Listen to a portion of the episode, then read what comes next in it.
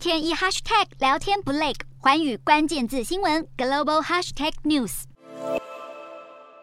中国外交部长王毅在夜色下抵达菲律宾马尼拉，在六号展开一连串访问行程，也与菲律宾总统小马可仕会谈。根据中方发布声明，小马可仕表示，菲律宾会奉行和平独立外交，坚持一个中国政策，还表示南海主权争议不是中菲两国关系的主流，双方应该在各领域深化合作。而对此，王毅也赞同。王毅表示，中菲合作远超过两国在南海上的分歧，双方会谈也提及农业、基础设施和能源方面的计划，但有关目前全面终止的南海油气合作开发，目前还不清楚是否要重启协商。王毅和菲律宾正副总统和外长一连串的会面行程，还有出席合作文件的签字仪式，虽然展现中菲两国要走向共赢道路，但双方如何在主权争议与互惠合作之间取得平衡，还有待观察。